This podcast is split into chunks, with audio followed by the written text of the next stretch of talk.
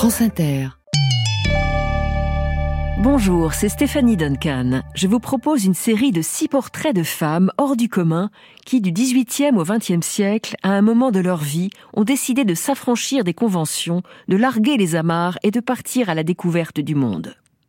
Aventurière, épisode 1, Florence Baker, une Hongroise qui partira un jour explorer les sources du Nil. Un épisode qui a été diffusé le 12 septembre 2021.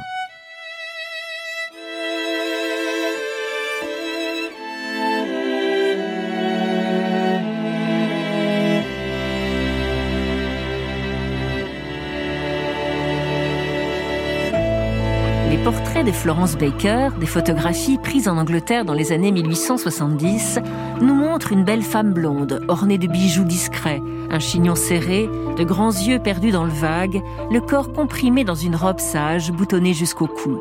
En somme, l'image même de la respectabilité victorienne au féminin.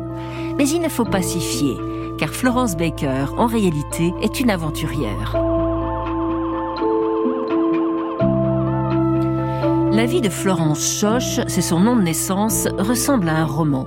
Née hongroise en Transylvanie, enlevée à 7 ans par des Turcs, elle aurait dû terminer sa vie esclave dans un harem si son chemin n'avait croisé celui de l'explorateur anglais Samuel Baker. Leur providentielle et coupable histoire d'amour, ils vivent sept ans ensemble avant de se marier, et leur passion commune pour les voyages les mèneront dans d'incroyables expéditions au cœur de l'Afrique, à la recherche des sources du Nil, puis dans la lutte contre le trafic d'esclaves.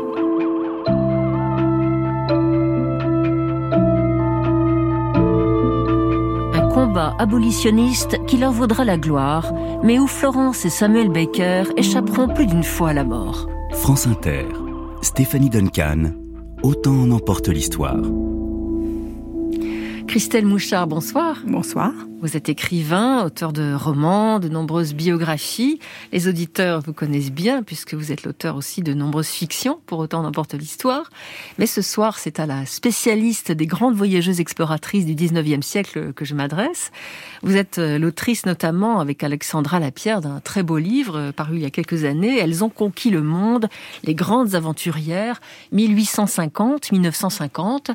Alors que s'est-il passé au 19e siècle particulièrement pour que des femmes, euh, parmi lesquelles beaucoup d'occidentales, se mettent à voyager dans des expéditions souvent dangereuses alors en fait, euh, il faut savoir que les femmes ont toujours voyagé et elles ont toujours aimé voyager. Aussi loin qu'on remonte, qu'on trouve des sources avec des déclarations, euh, c'est un fait établi. en revanche, ce qui s'est passé aux alentours de 1850 est effectivement nouveau, c'est-à-dire qu'il est apparu des femmes qui ont dit qu'elle euh, voyageait pour être exploratrice à l'égal des hommes. Aventurière, c'est non pas aventurière au sens que le mot avait au XVIIIe siècle, mais aventurière au sens qu'il a aujourd'hui. En sens d'aventurier au féminin. Voilà, exactement.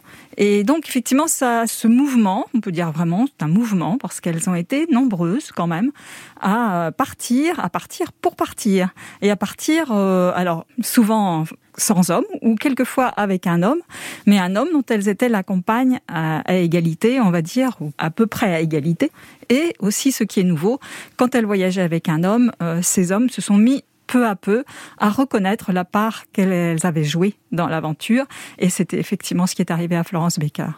Et quelle place justement Florence Baker occupe-t-elle au milieu de toutes ces femmes voyageuses?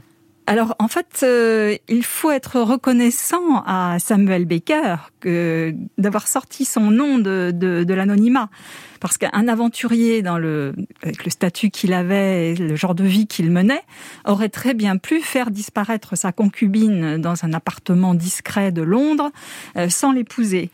Or, il a, il a choisi volontairement, en accord avec d'autres géographes de son époque, pour mettre en avant ce personnage exceptionnel de la compagne de l'aventurier, de l'aventurière en tant que compagne d'aventurier.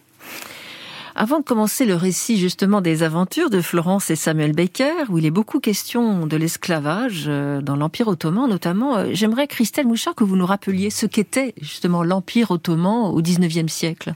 Alors, au XIXe siècle, c'est encore un très grand empire avec lequel doivent compter les grandes puissances européennes euh, qui apparaissent, qui sont déjà bien installées, dont l'Angleterre et la France. C'est un, ça a été un très très grand empire qui est en, dans sa période de déclin, mais euh, en théorie, géographiquement, il détient encore une partie de, de la Méditerranée, de la mer Noire, de une partie de tout le bassin de la Mésopotamie, euh, en théorie toutes les côtes de l'Arabie Saoudite. Oui, la mer Rouge. Voilà, c'est ça. Alors évidemment, tout cela c'est filoche parce que des, des pays comme l'Égypte, par exemple, ont pris leur quasi-indépendance. Ça, on va le voir d'ailleurs dans la fiction. La Russie, euh, la Russie fait fortement pression euh, dans ses possessions d'Europe pour générer des, des, autonomies, des indépendances, qui effectivement mettent à mal l'Empire ottoman. Mais ça reste une force très importante et surtout, même on sait, la France et l'Angleterre savent qu'avec une expédition militaire euh, bien organisée, ils mettraient fin à cet empire ottoman, mais ils ne le veulent pas parce que c'est une sécurité, c'est une zone de sécurité face à l'empire russe qui lui est extrêmement menaçant. Alors dans l'histoire de Florence Baker, on, va aussi découvrir, euh, pour ceux qui l'ignoraient, que l'esclavage existait encore au XIXe siècle dans l'Europe de l'Empire ottoman. C'est assez Tout à fait. incroyable. Alors là, on est vraiment aux sources même du mot esclave, euh, qui à l'origine, effectivement, euh, désigne les esclavons, c'est-à-dire les esclaves de, de l'Europe des Balkans et du Caucase. Et, et ce réservoir d'esclaves vraiment très ancien, c'est largement tari, mais pas encore. Et euh, l'Empire ottoman, qui lui continue à pratiquer l'esclavage, en profite évidemment. Hein. ils continuent ce qu'ils ont fait depuis des siècles, c'est-à-dire à profiter de leurs relations, par exemple, avec le, peuple des, des Tcherkesses ou tous ces peuples du Caucase avec lesquels il, il, était, il était traditionnellement facile de négocier des esclaves. Et il continue. Alors, bon, dans l'Empire ottoman, les esclaves européens avaient deux fonctions. La première, c'était l'armée. Et les Mamelouks, par exemple, euh, auxquels s'est affronté Bonaparte, étaient euh, pour la plupart d'anciens, des descendants d'esclaves. Et il y avait aussi les harems, puisque la, surtout à Constantinople, la plupart des harems étaient majoritairement peuplés d'esclaves euh, qui venaient d'Europe. De, oui, c'était des chrétiens ou des juifs, puisque l'esclavage n'était pas autorisé pour les musulmans. Voilà, donc euh, c'était effectivement l'état des lieux à peu près à cette époque-là euh, dans, cette partie de l'Empire ottoman. Christelle Mouchard, merci. On se retrouve bien sûr tout à l'heure en deuxième partie d'émission. Tout de suite, Florence Baker, des rives du Danube aux sources du Nil, un texte de Guillaume Jean, écrit spécialement pour Autant n'emporte l'histoire, réalisation Pascal II.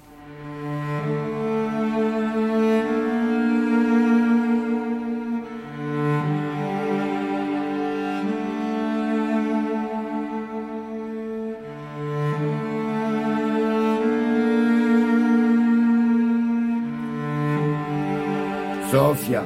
Sophia a une personnalité soumise et montre une belle ardeur au travail. Cette vierge certifiée a été éduquée à tous les travaux domestiques. Elle excelle dans la pâtisserie. Sa voix est très pure. Incroyable. Ils le font vraiment. Ils sont en train de nous vendre comme si nous étions du bétail. Je dis 500. J'entends 500, 500, qui dit mieux? 550 550 ici c'est bien, 550, 550 oui. 600 600 650 650, oh oui. C'est adjugé, c'est vendu. Nous allons être la propriété de ces hommes. Nous allons quitter la maison pour nous retrouver cloîtrés dans un harem. Non, non, c'est pas possible. Autant mourir. Qu'est-ce qui se passe, Ali? Chut. Sont vraiment en train de nous vendre. Oui, Florence, c'est votre sort. À leurs yeux, tu es une esclave comme les autres. Et moi, je suis l'esclave chargé de vous chaperonner.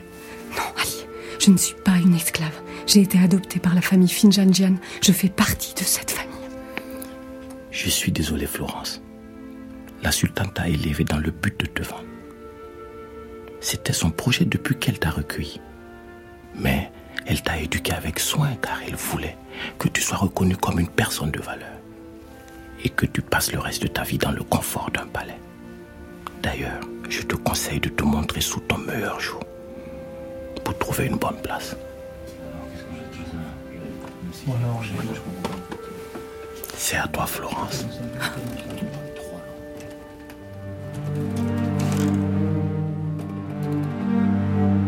25 janvier 1859. Florence Barbara Maria Schoch a tout juste 17 ans.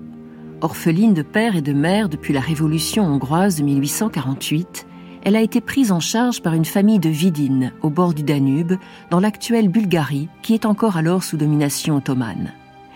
Florence grandit dans un pensionnat un peu particulier. Elle y apprend la lecture, les mathématiques, la calligraphie, le Coran, la broderie, ainsi que le turc, l'allemand et l'arabe, sans réaliser que cet enseignement est destiné à faire d'elle une esclave éduquée qui servira dans le harem d'un pacha puisque cette pratique a toujours lieu dans la culture ottomane au milieu du XIXe siècle. Elle est vêtue d'une robe bleue et or qui met en valeur ses beaux cheveux blonds et son visage gracieux. Déboussolée d'apprendre le sort qui lui est réservé, Florence se résigne à avancer sur l'estrade de la vente, sans se douter que son destin va prendre une toute autre direction. Quelle humiliation. Sur se retrouver en pâture face à cette assemblée qui me regarde comme si j'étais un meuble. Tiens, en voilà un qui lève la main. Et là un autre. Quelle honte. Mais je dois penser à ce que m'a dit Ali. Tant qu'à être acheté, autant faire bonne figure et essayer d'intégrer une maison confortable. Peut-être un palais. Peut-être que je pourrais quitter cette ville. Sauf si c'est cet infect pacha de Vidine qui mise la plus grosse somme.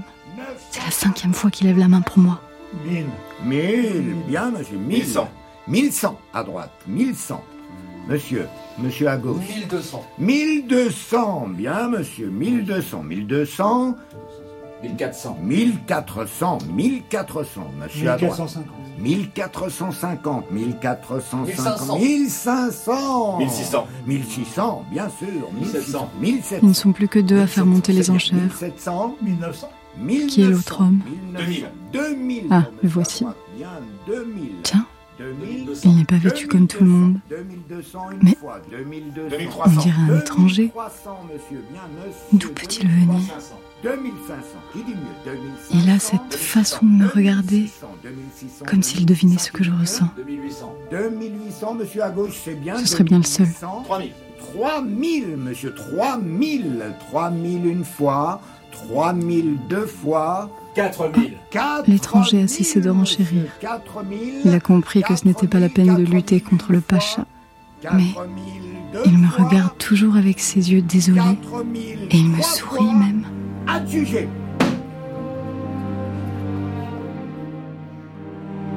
Cet étranger qui a tenté d'acheter Florence est un Anglais. Il s'appelle Samuel Baker et il a 20 ans de plus qu'elle. Fils aîné d'un riche négociant, il a dirigé pendant quelques années une plantation à Ceylan où il s'est marié avec une Britannique. Ils ont eu ensemble quatre filles. Quand son épouse a succombé à la typhoïde en 1855, le veuf a confié ses enfants à sa sœur Mary et depuis, il mène une vie mélancolique et oisive à travers l'Europe et le Proche-Orient.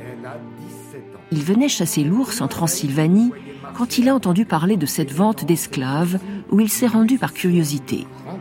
En voyant le désarroi de Florence, Samuel Baker a été pris d'un élan de sympathie. Florence, viens par ici. Tu vas me suivre dans le corridor. Mais pourquoi Messieurs, que je te dis. nous écoutons vos propositions. Allez, allez. C'est une grande musicienne. on n'a pas le droit de passer On par va là. faire une démonstration de son Où allons-nous? Qu'on nous apporte un Réponds-moi.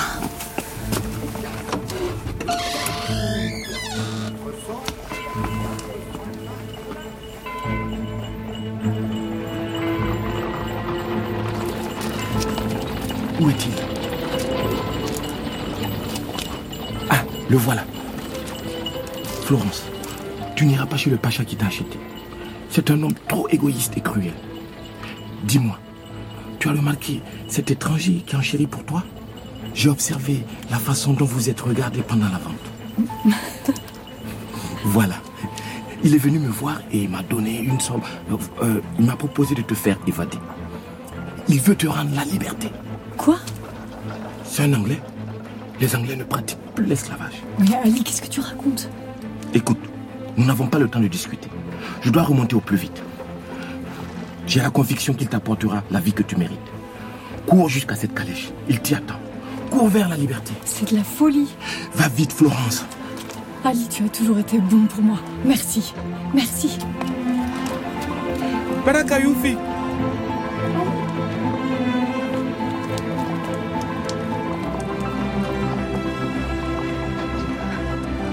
Où est-ce que tout cela va me mener En plus, je suis partie sans rien emporter. Je n'ai que cette robe. Et si c'était un piège Non, faisons confiance à l'intuition d'Ali. De toute façon, que pourrait-il m'arriver de pire que d'être séquestrée chez le Pacha? Je voulais la liberté, je l'ai maintenant. Du moins, je l'espère.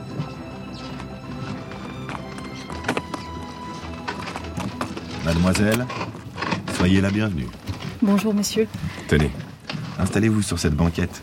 Elle n'est pas confortable, mais ça fera l'affaire, je crois. Comment vous sentez-vous? Bien. Mal. Enfin, je, je ne sais pas. Je comprends votre euh, réserve. Je serais aussi troublé à votre place. Moi-même, je ne saurais pas expliquer ce qui m'a pris, mais quand j'ai vu votre détresse dans ce salon, je me suis dit qu'il fallait au moins tenter de vous libérer. J'ai pu parler à Ali, je l'ai convaincu que je pouvais vous offrir une seconde chance, et tout est allé si vite. Mais éloignons-nous d'ici. Cocher, conduisez-nous au bazar. Où allons-nous?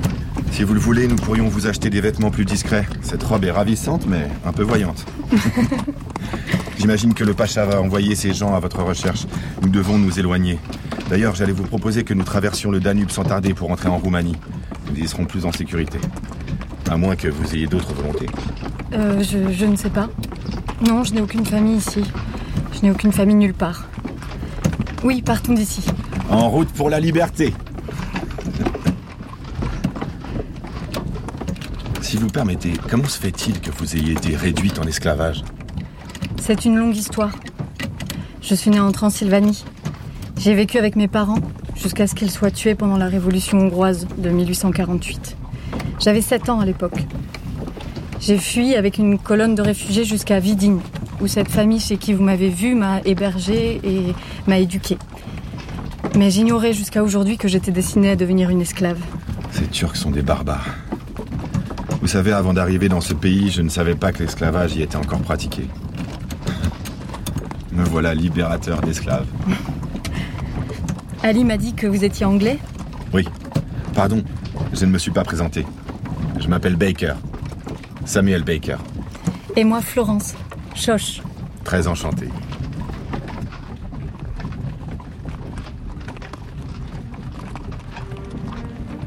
Nous voici passés en Roumanie.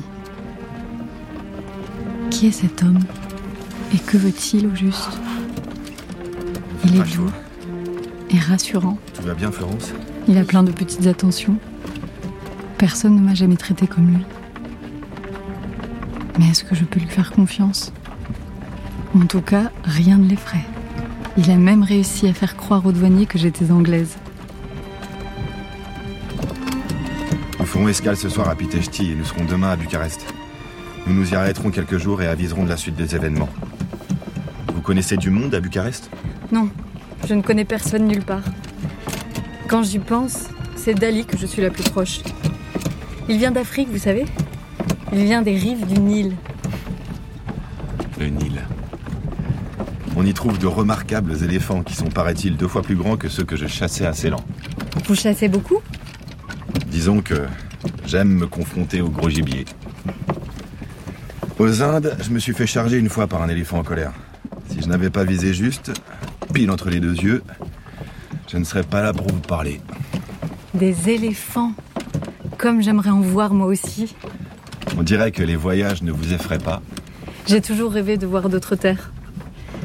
Vous imaginez ma détresse quand j'ai compris que je risquais de terminer ma vie enfermée chez ce vieux pacha. Samuel, vous m'avez fait échapper à un bien triste sort. Vous aviez l'air si triste, si perdu. Vous savez, c'est en voyant votre désarroi que j'ai vraiment pris conscience de l'ignominie de l'esclavage.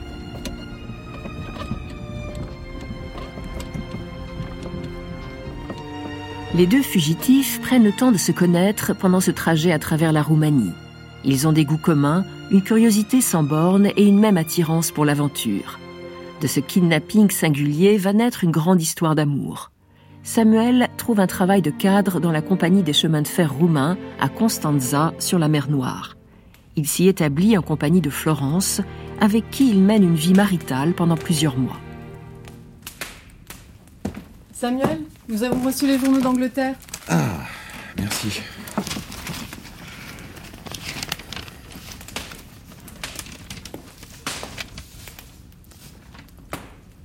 Tiens, on dirait.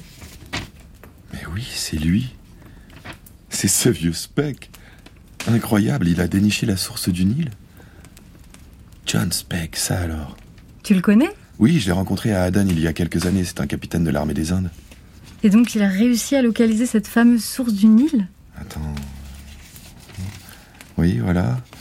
Le 9 mai 1859, l'explorateur annonçait à la Société de géographie sa découverte de la mer intérieure qui pourrait être la source de ce fleuve. Ils ont écrit qui pourrait.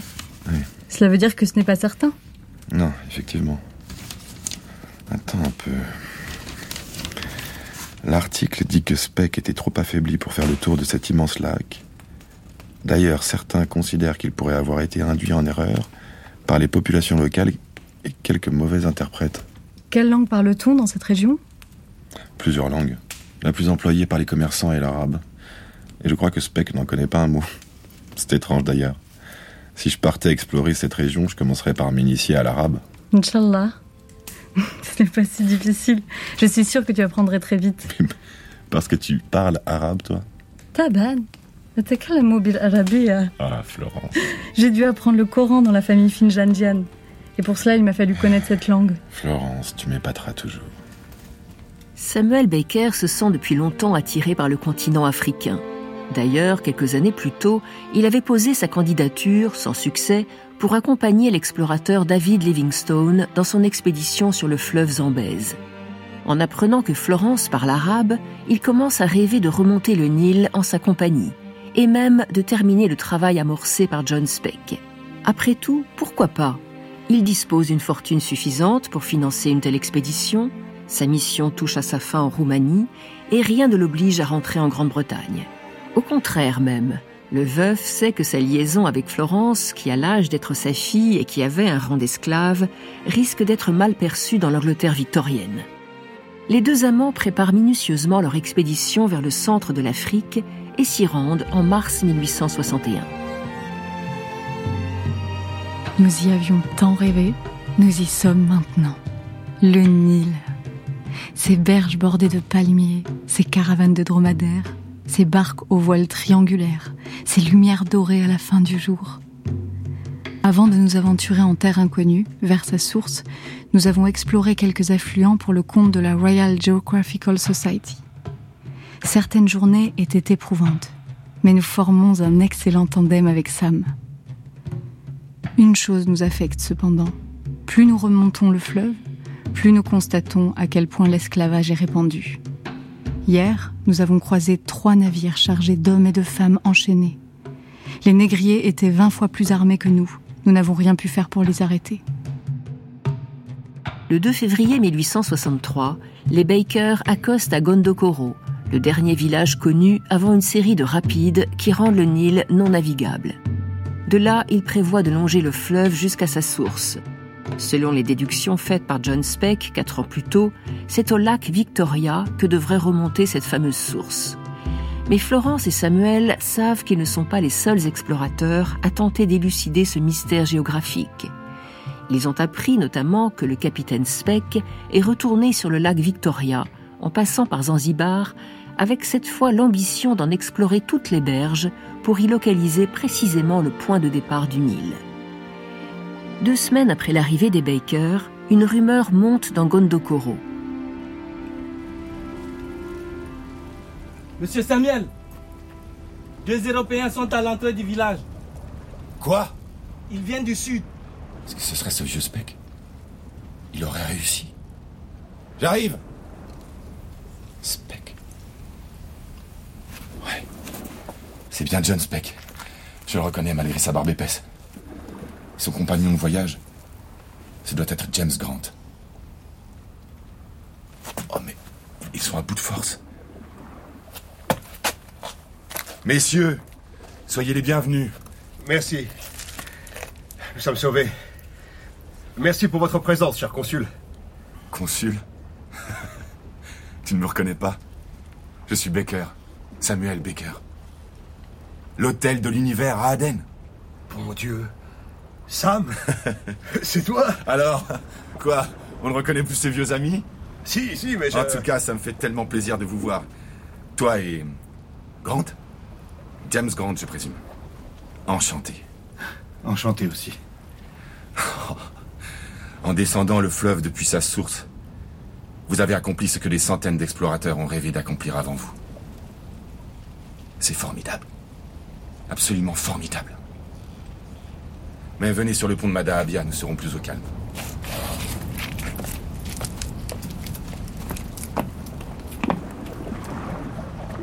Viens voir qui nous arrive.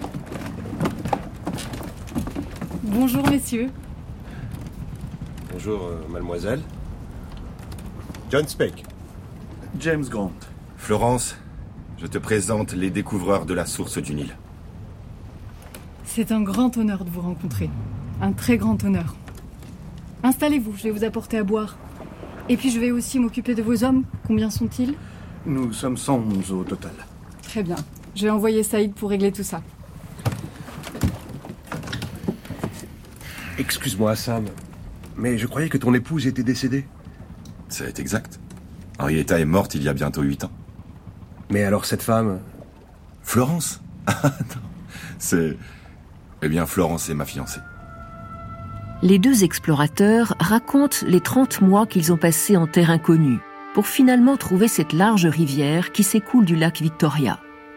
Les deux hommes avouent aussi qu'ils n'ont pas pu suivre son cours dans sa totalité, en raison des conflits locaux qui rendaient certains passages trop périlleux. La carte qu'ils ont réalisée en cours de route contient donc de nombreuses zones blanches.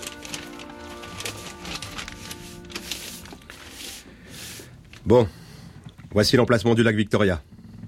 Avec ici les chutes où nous avons localisé le commencement du Nil. Nous avons longé ces berges à cet endroit, et puis nous avons dû bifurquer ici, tu vois Et couper à travers cette terre pour retrouver le fleuve un peu avant Godokoro, qui se trouve ici. Le tracé du fleuve n'est donc pas complètement défini dans cette zone. On peut même dire qu'il ne l'est pas du tout. Nous avons la certitude qu'il s'agit du Nil, mais nous n'avons pas pu le prouver lors de notre voyage. Et puis, certains indigènes nous ont parlé d'un autre grand lac qui pourrait être une seconde source du Nil. Il serait capital de pouvoir y accéder pour clarifier ce point. Ah ouais. Capital, effectivement.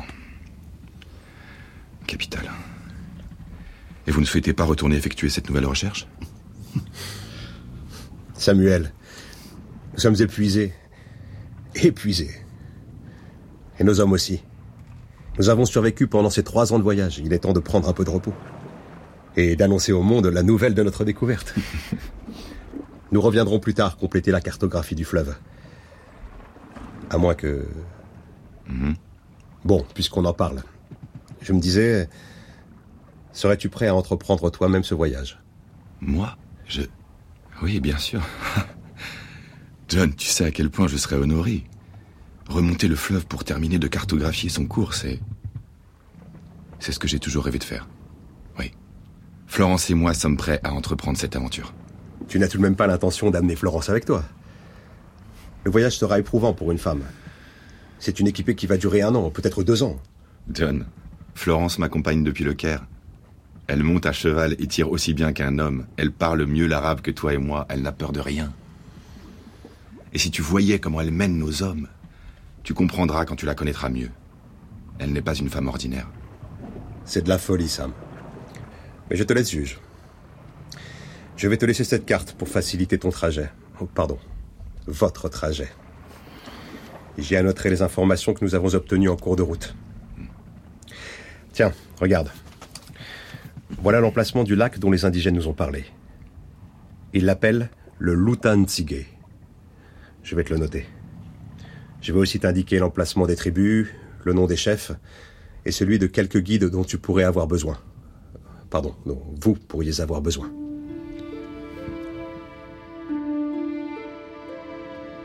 La tête de Speck et de Grant quand ils ont compris que j'étais déterminée à accompagner Samuel. Nous sommes partis un mois après leur passage, aidés des précieuses informations qu'ils nous avaient fournies. Moi qui voulais vivre libre, je dépassais même les limites du monde connu. Nous avons affronté les pluies, les fièvres, la fatigue. Nous avons traversé des marais. Plusieurs de nos porteurs nous ont abandonnés. Et malgré tout cela, nous avions grand plaisir à mener cette aventure. C'est finalement un an plus tard, le 14 mars 1864, que nous avons assisté au spectacle de cette immense nappe d'eau.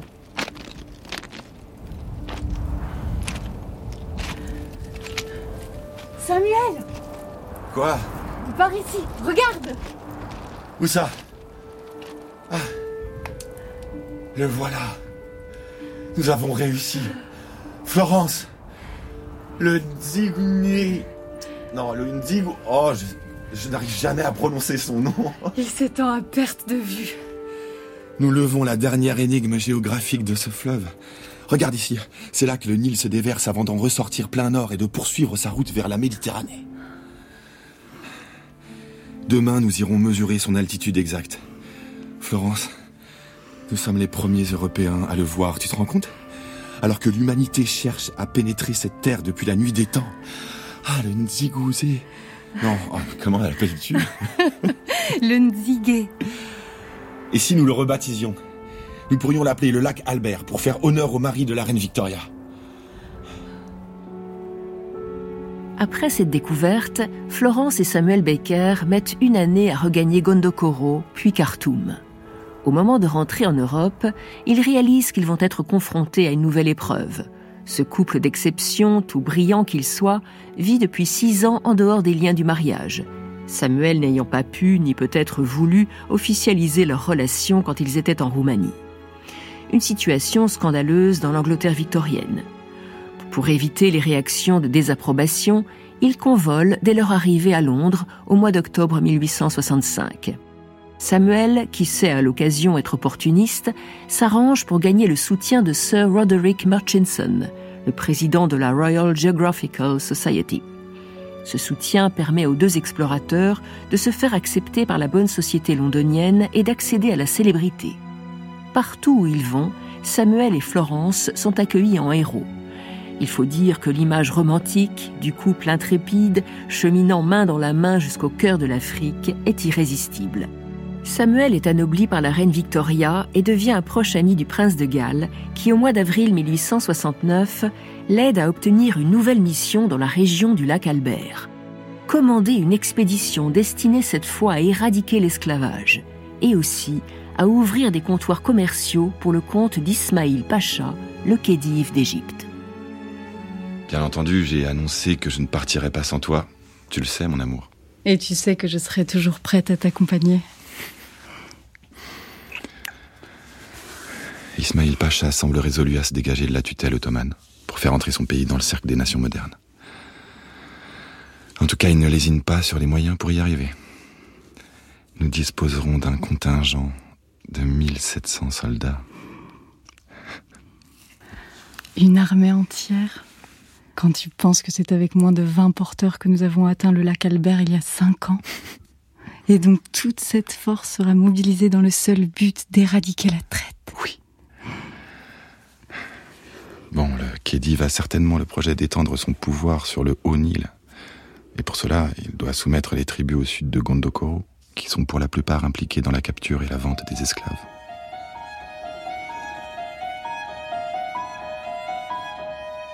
Retourner en Afrique avec en plus la mission d'abolir la traite humaine.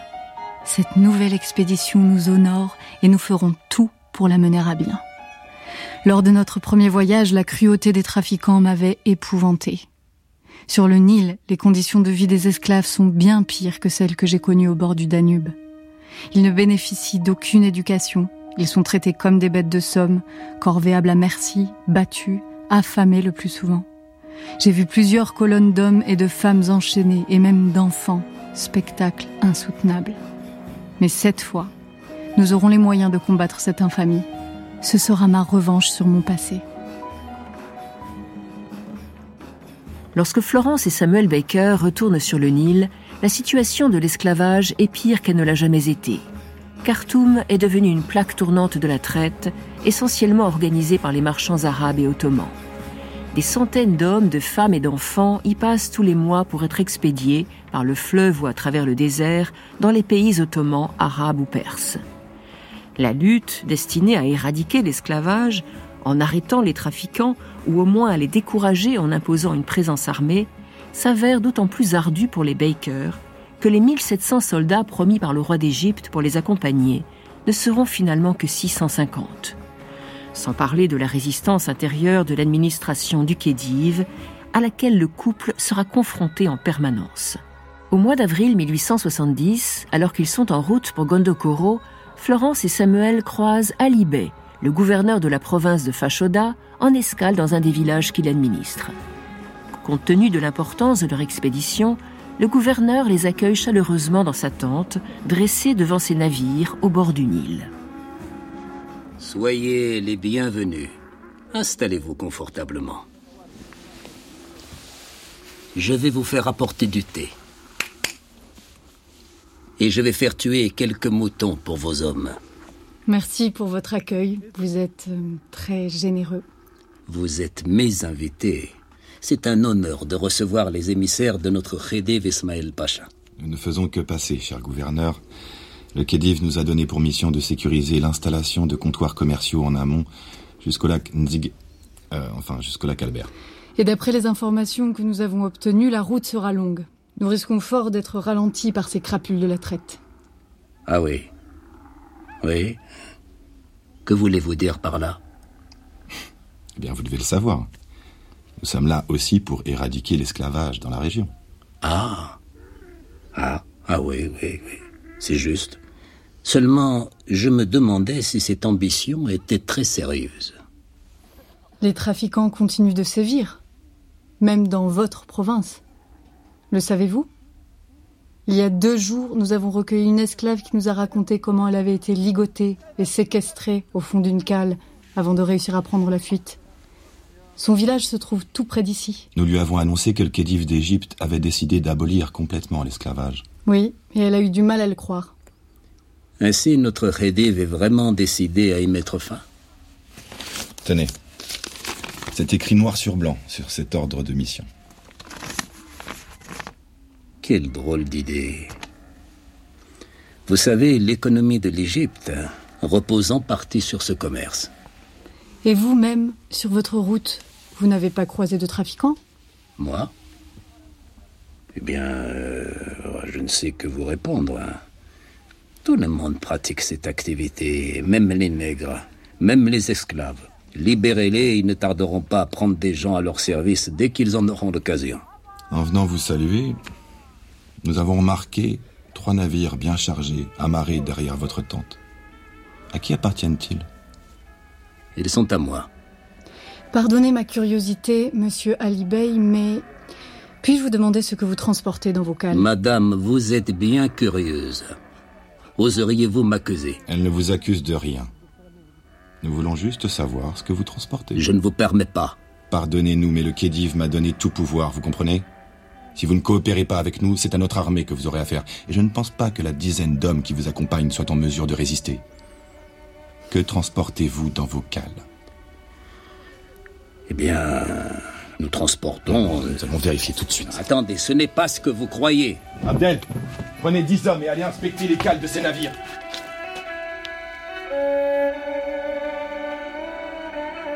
Dans les cales d'Ali Bey, nous avons découvert 155 esclaves, surtout des femmes et des enfants, entassés dans les doubles fonds ou ligotés sous des défenses d'éléphants.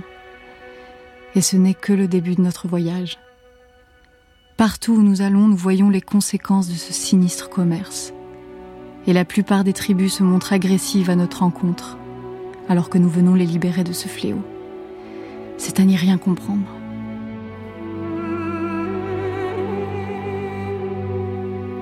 Samuel et Florence Baker ont-ils conscience que leur expédition sert avant tout les ambitions expansionnistes de l'Égypte et de façon plus dissimulée celle du Royaume-Uni?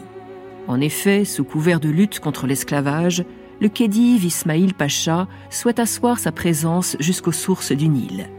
Or, plus le couple avance, plus il est ralenti par les conflits frontaliers et la résistance des tribus locales.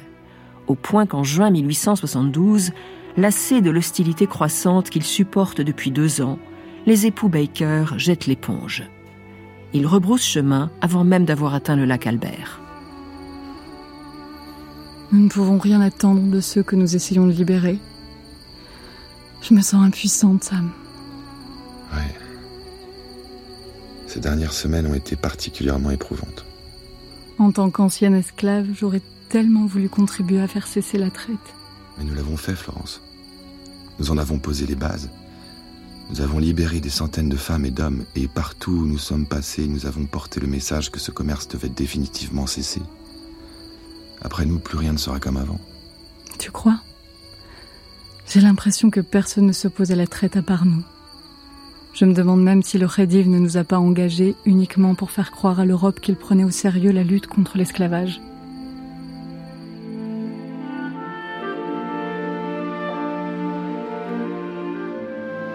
Florence et Samuel rentrent en Angleterre en octobre 1873. L'accueil qu'ils reçoivent est triomphal. Le couple fait la une des journaux et l'itinéraire de Lady Baker, depuis un harem du Danube jusqu'à la source du Nil, captive le public.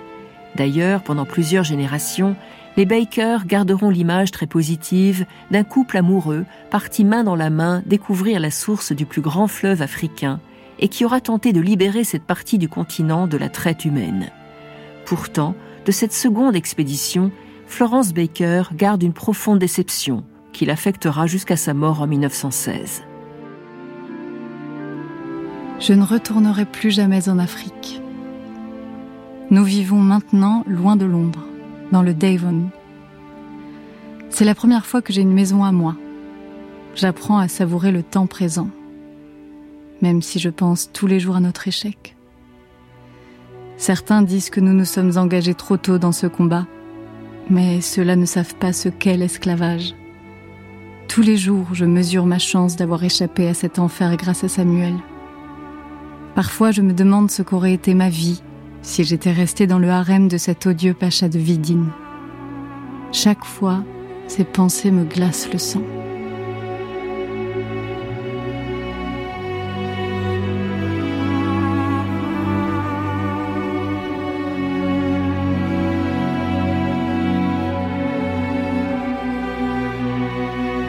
Florence Baker, des rives du Danube à la source du Nil, un texte de Guillaume Jean, avec Florence Baker, Assia Nadjar, Samuel Baker, Valentin de Carbonnière, John Speck, Olivier Cherki, James Grant, Swan de Marsan, Ali Bey, Aziz Kabouche, le commissaire-priseur Jackie Nersessian, Ali Wenceslas Bamba, un villageois Wabinle Nabi, et les voix de Luc Leclerc du Sablon, Lionel Mur et Thomas Othello-Pontier. Bruitage Sophie Bissans, prise de son montage et mixage Bernard Laniel et Régis Nicolas, assistante à la réalisation Manon Dubu, réalisation Pascal II.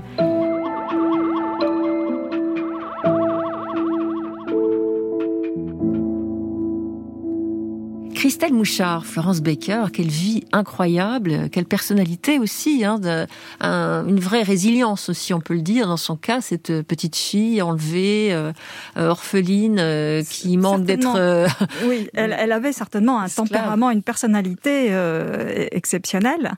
bon, mis à part le fait que les, les, ça arrivait quand même que les femmes voyagent avec leur mari explorateur, bon, oui. n'est pas le seul cas, mais c'est vrai que dans ce que dans ce que dit Samuel Baker d'elle et dans ses lettres, on, on, note que réellement, elle avait pris, euh, elle avait pris une place à l'intérieur des expéditions extrêmement importante, et notamment dans la deuxième, où là vraiment c'est une, une expédition extrêmement armée, dure, extrêmement dure, et elle, elle, elle avait le rôle à la fois un rôle d'intermédiaire avec les, les, peuples africains, parce qu'elle parlait les, langues. Elle, voilà, elle, elle avait quand même un, un, don pour les langues, les langues manifestes, et en plus un, bon, un talent de diplomate. Et euh, Samuel Baker s'en servait quand lui était tenu par son rôle de britannique euh, pur et dur, etc., il se servait d'elle pour adoucir et faire en sorte que euh, de pouvoir avancer. Donc, ce qu'on découvre dans cette histoire, c'est que donc au 19e siècle, le commerce des esclaves est une activité extrêmement prospère, très très forte encore en, en Afrique. Alors dans cette qui, oui. dans cette région-là,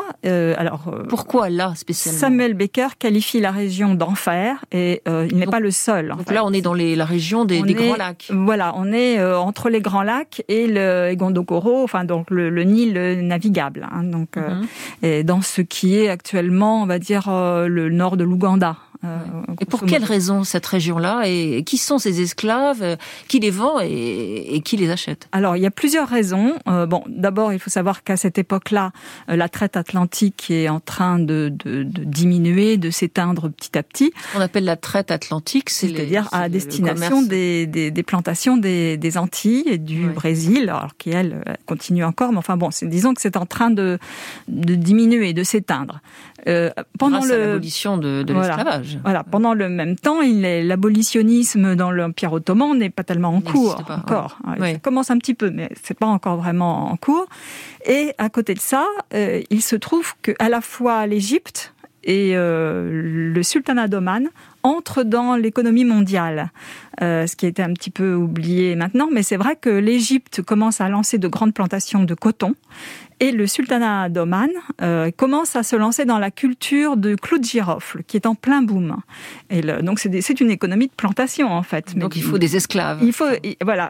Et il se trouve que dans cette euh, région, il n'y a euh, aucune loi, aucun. Il y a des empires constitués, parce qu'il y a le, roi Ankam-Rési ou Mtesa, ce sont des, des- des rois importants dans, Oui. la région. Mais la pression des trafiquants d'esclaves est tellement importante que les, les, les empires eux-mêmes se trouvent mêlés à ce trafic. Et, les, et les, n'importe qui qui veut faire fortune dans ce coin-là, à condition de n'avoir aucun scrupule et pas froid aux yeux, peut euh, y aller, euh, emprunter en, en promettant de rapporter de l'ivoire, parce qu'on ne parle jamais d'esclaves, donc c'est toujours l'ivoire. Et euh, pour rapporter l'ivoire, eh bien, on, on rapporte des hommes qui portent, et il se trouve que ces porteurs sont tous esclavisés en fait. Hein, Ouais.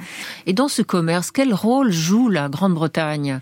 Euh, Alors, c'est pas très clair. ça. Alors forcément, c'est- il y, a- il y a une ambiguïté. Alors, ce qui n'est pas ambigu, c'est qu'effectivement, l'Angleterre a, a pris parti contre l'esclavage, à la fois euh, la traite puis euh, l'esclavage. Donc, euh, c'est aboli et la traite, non seulement la traite elle est est abolie. supprimée, Ouais. mais en plus, ils se sont fait les, les gendarmes ayant une flotte euh, quand même extrêmement importante. Ils se sont fait les gendarmes un peu de, de la traite euh, en Oui. mer, De la lutte contre l'esclavage. Voilà, et de ce fait, et avec les mouvements abolitionnistes, ils se sont fait les de la lutte contre l'esclavage, y compris euh, en Afrique. Alors, c'est les acteurs de cette euh, lutte contre l'esclavage, dont Baker, mais surtout le plus connu évidemment, c'est Livingstone, euh, sont à la fois sincères, hein, ce Mhm. sont de sincères abolitionnistes, et ils se battent sincèrement contre l'esclavage, et en même temps, il est vrai qu'ils font le lit de, de l'entrée de l'Angleterre dans ces régions-là. Oui, l'Angleterre souhaite prendre le contrôle Voilà, le sur l'Égypte. De l'Égypte, hein, face à la France, qui elle a déjà un pied en Égypte, puisqu'on est à l'époque où de l'ouverture du canal de Suez, faite Mhm. par les sous l'égide des Français. Donc il y a, y a aussi une lutte de pouvoir euh, extrêmement importante entre les grandes puissances qui s'immiscent dans le dans le chemin des dans- sur la route des explorateurs. Donc euh, Florence euh, et Samuel Baker vont finalement rentrer en Angleterre. Euh, Ils échappent à, la mort euh, vraiment de justesse euh, et ils rentrent. Ils vont avoir une vie relativement tranquille dans leur maison du, du Davon. On peut comprendre que Florence Baker ait apprécié ce, ce calme après toutes ces années d'aventure. Dans les années 1880, l'explorateur Charles Gordon a proposé à Samuel Baker de retourner en Afrique. Baker aurait hésité et c'est Florence qui aurait euh, fermement dit qu'il n'en était pas question. Et, d'ailleurs, euh, on apprendra quelques années plus tard que Charles Gordon a été tué euh, à, Khartoum. Donc, elle, avait cette sagesse de savoir s'arrêter. Oui, probablement. Bon, c'est vrai que quelle que soit l'intensité du désir d'exploration, euh, je pense que ça a été vrai pour tous les explorateurs, hein, y compris les plus acharnés. Euh, il y a un, un moment où le, le danger, le fait de risquer sa vie, les fièvres, il faut, il faut quand même imaginer, ils sont restés euh, deux fois cinq ans en, Afrique et chaque fois ils ont été poursuivis par la malaria. Ils ont été menacés une fois par une épidémie de peste, parfois une épidémie de, de petite Ouais. vérole. Donc effectivement, il était temps d'arrêter. Merci beaucoup Christelle Mouchard. Je rappelle que vous êtes l'autrice avec Alexandra Lapierre de Elles ont conquis le monde, les grandes aventurières 1850-1950, publié chez Artaud, et plus récemment de l'aventurière de l'étoile, Jeanne Barret, passagère clandestine de l'expédition de Bougainville, édité chez Talandier. Et à propos de Florence Baker, je conseille également la lecture de Quand les voyageuses découvraient l'esclavage de Françoise Lapère chez Payot.